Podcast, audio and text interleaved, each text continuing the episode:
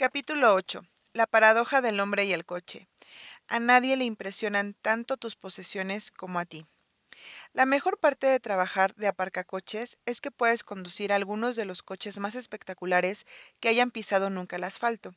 Los clientes llegaban con Ferraris, Lamborghinis, Rolls Royce, toda la flota aristocrática.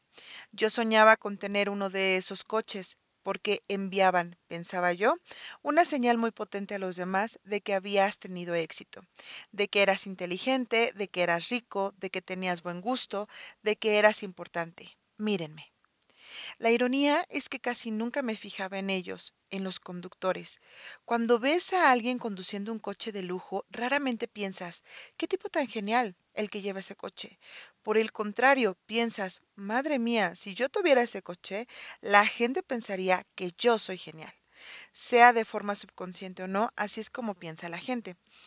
Hay una paradoja. La gente tiende a querer riqueza para convencer a los demás de que deberían quererlos y admirarlos. No obstante, en realidad las personas con las que te cruzas a menudo no te admiran, no porque no piensen que la riqueza sea algo admirable, sino porque utilizan la riqueza como un indicador de su propio deseo de ser queridos y admirados. La carta que escribí a mi hijo cuando nació decía, tal vez pienses que quieres un coche caro un reloj de lujo o una casa enorme.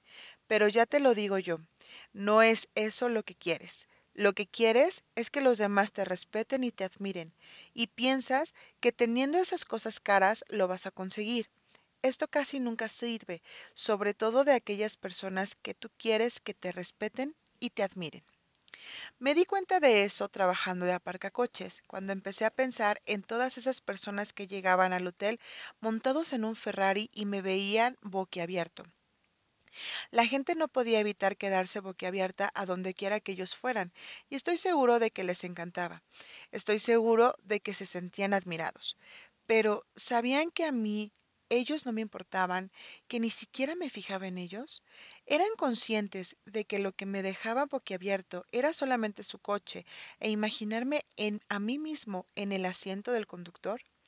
Se compraron un Ferrari pensando que les traería admiración sin darse cuenta de que yo y probablemente muchas otras personas que estaban impresionando con el coche no les dedicaban a ellos, a los conductores, ni un solo segundo de mi pensamiento. ¿Es válida esta misma idea para quienes viven en grandes casas? Casi seguro que sí. ¿Y aplicada a las joyas y la ropa? También. Lo que quiero transmitir no es que se deje de aspirar a ganar dinero ni a tener coches de lujo. A mí ambas cosas me gustan. Lo que quiero decir es que uno tiene que darse cuenta de esta sutil idea, que por regla general la gente aspira a ser respetada y admirada por los demás, y emplear el dinero para comprar cosas lujosas puede ser menos útil a tal efecto de lo que imaginas. Si tu objetivo es conseguir respeto y admiración, ve con cuidado con cómo quieres lograrlo. La humildad, la amabilidad y la empatía te reportarán más, más respeto del que jamás te darán los caballos de potencia. Pero aún no hemos acabado de hablar de Ferraris. En el próximo capítulo, otra historia, sobre la paradoja de los coches rápidos. Capítulo 9. La riqueza es lo que no se ve. Gastar dinero para demostrar a la gente cuánto dinero tienes es la forma más rápida de tener menos dinero. El dinero tiene muchas ironías. He aquí una importante. La riqueza es lo que no se ve. Trabajé de aparcacoches a mediados de la década de 2000 en Los Ángeles, un periodo en el que la apariencia material estaba por encima de todo salvo del oxígeno. Si ves un Ferrari por la calle, puedes suponer, por intuición, que el propietario del vehículo es rico, aunque no le prestes mucha atención. Pero cuando conocí a algunas de estas personas, me di cuenta de que no siempre era el caso. Muchos eran éxitos mediocres que dedicaban un porcentaje enorme de su nómina al coche. Recuerdo a un tipo al que llamaremos Roger. Tenía más o menos la misma edad que yo. Yo no tenía ni idea de a qué se dedicaba. Roger pero llevaba un Porsche, lo cual era suficiente para que la gente hiciera suposiciones. Entonces un día Roger llegó con un viejo Honda y lo mismo la semana siguiente y la otra. ¿Qué fue del Porsche? Le pregunté un día. Roger contestó que había tenido que devolverlo tras no poder pagar el préstamo. No había en él ni un ápice de vergüenza. Respondió como si me estuviera contando los planes que tenía para ese día. Cualquier suposición que hubieras podido hacer sobre él era errónea. Los Ángeles está lleno de Rogers. Alguien al que ves conduciendo un coche de 100 mil dólares puede ser rico, pero el único dato que tienes sobre su riqueza es que tiene 100 mil dólares menos de los que tenía antes de comprar el vehículo o una deuda de 100 mil dólares. Eso es todo lo que sabes sobre ese alguien.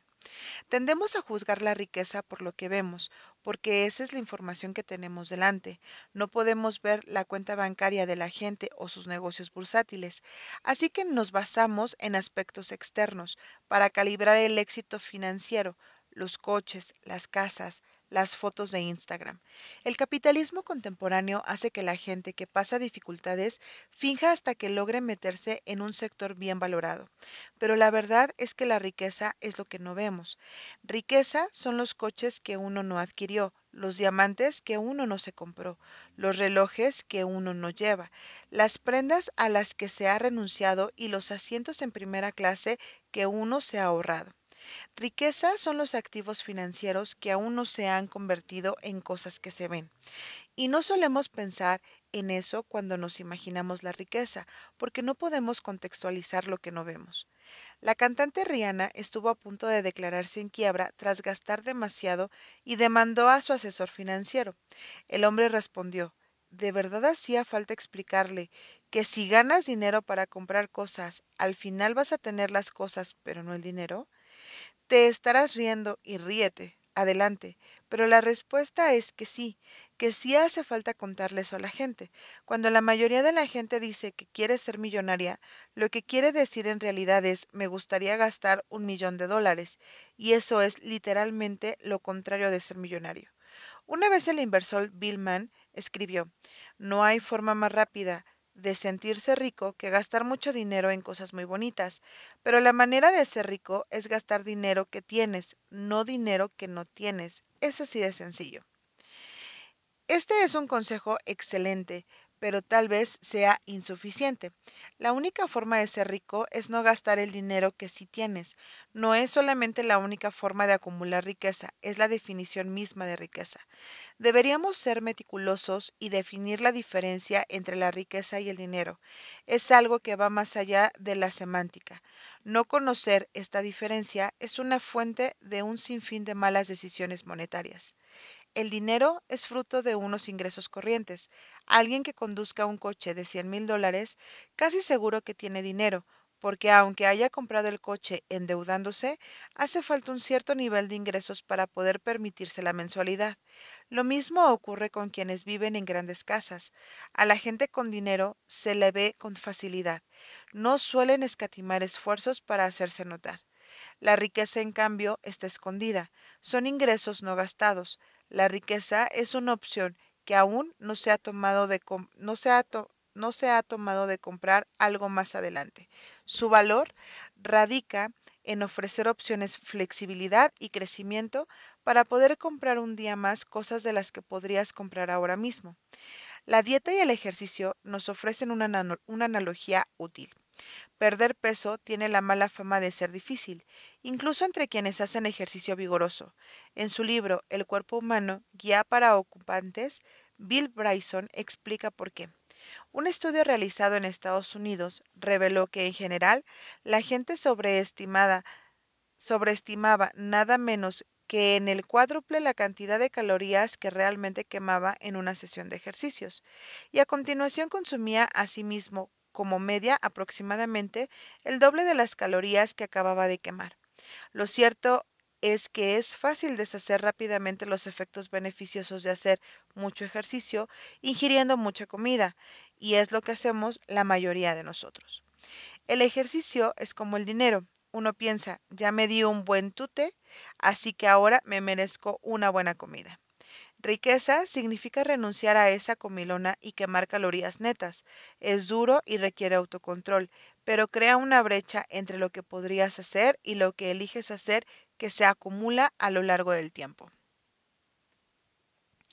El problema para muchos de nosotros está en que es fácil encontrar modelos de personas adineradas, pero no lo es tanto encontrar a personas ricas, porque por definición su éxito está más escondido. También hay, obviamente, personas ricas que gastan mucho dinero en cosas, pero incluso en esos casos lo que vemos es su dinero, no su riqueza. Vemos los coches que eligieron comprar y quizás el colegio al que eligieron mandar a sus hijos. No vemos sus ahorros, sus planes de pensiones ni sus carteras de inversiones. Vemos las casas que compraron, pero no las que podrían haber comprado si hubieran gastado a lo grande. El peligro que eso entraña es que creo que la mayoría de la gente, en el fondo, quiere ser rica, quieren tener libertad y flexibilidad, que es lo que le pueden dar los activos financieros no gastados todavía. Pero tenemos tan arraigada la idea de que tener dinero es gastar dinero que no vemos, la contención que requiere ser rico de verdad. ¿Y cómo podemos verla? Es difícil aprender qué, aprender qué supone. A los humanos se nos da bien aprender por imitación, pero la naturaleza oculta de la riqueza dificulta imitar a otras personas y aprender de su manera de actuar. Al morir, Ronald Reed se convirtió en el modelo en términos financieros de mucha gente. Fue mitificado por la, por la prensa y ensalzado en las redes sociales. Pero mientras estuvo vivo, no fue el modelo financiero de nadie, pues todos los peniques de su riqueza estaban escondidos, incluso para quienes lo conocían. Imagínate lo difícil que sería aprender a escribir si no pudieras leer las obras de grandes autores. ¿Quién sería tu inspiración? ¿A quién admirarías? ¿Los trucos y los consejos de quién seguirías? Eso haría que algo que ya es complicado lo fuera más aún. Es difícil aprender algo que no puedes ver, y eso explica, en parte, por qué le cuesta tanto a mucha gente acumular riqueza. El mundo está lleno de gente que parece humilde, pero en realidad es rica, y de gente que parece rica, pero que vive al borde de la insolvencia. Recuerda esto cuando juzgues, sin pensar, el éxito de los demás y al marcarte tus propios objetivos. Si la riqueza es lo que no gastas, ¿hasta qué punto es algo bueno? Ya verás, déjame que te convenza para que ahorres.